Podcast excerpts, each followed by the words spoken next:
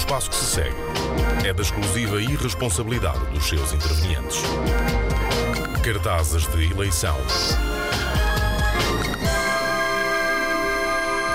Vamos lá a este então.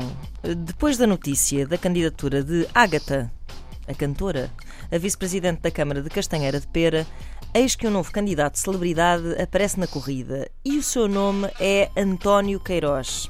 Sabem quem é? Não. Pois, assim de repente não estão a ver quem é, mas trata-se do grande vencedor da primeira edição da Casa dos Segredos. Bravo, um achievement. Um, o António Queiroz candidata-se então a vice da Câmara do Porto pelo Partido Trabalhista Português. E isto não me surpreende por aí além. Para começar, geograficamente, o António é de Baião, que faz parte do distrito do Porto. Hum. Pronto, vá, não é bem como a Ágata. A Ágata devia concorrer a Chaves, não devia concorrer a Castanheira de Pera, na minha está. opinião.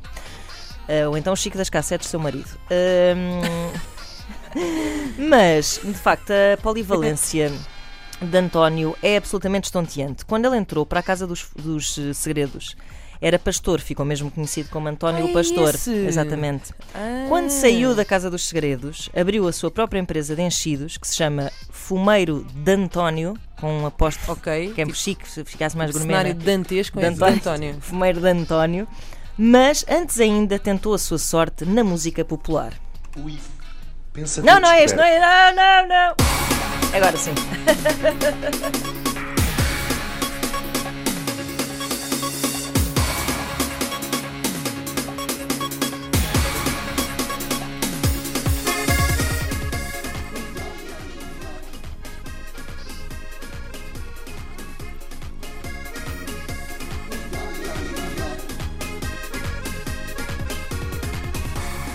Minha terra é Baião e sou um simples pastor. Já fiz de tudo na vida, pois eu sou um lutador. O quê? Um lutador. Ah, Empresário, sempre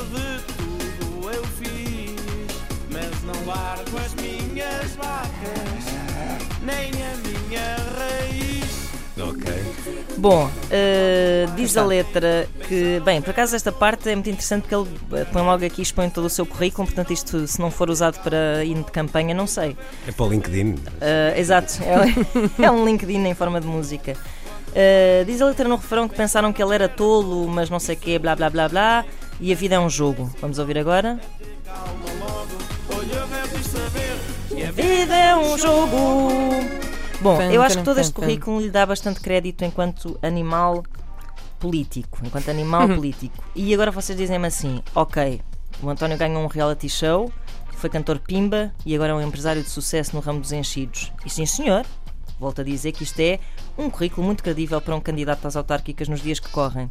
Mas a questão que se impõe é: qual era o segredo do António na Casa dos Segredos? eu acho que tinha a ver. Ah, peço desculpa. Eu pensei que era uma pergunta para mim. Não, não. é uma pergunta para o vasto auditório que Ah, será respondida peço desculpa, agora mesmo. O Ivo pensa ter descoberto o segredo do António. Ivo, pode revelar o segredo ao grupo.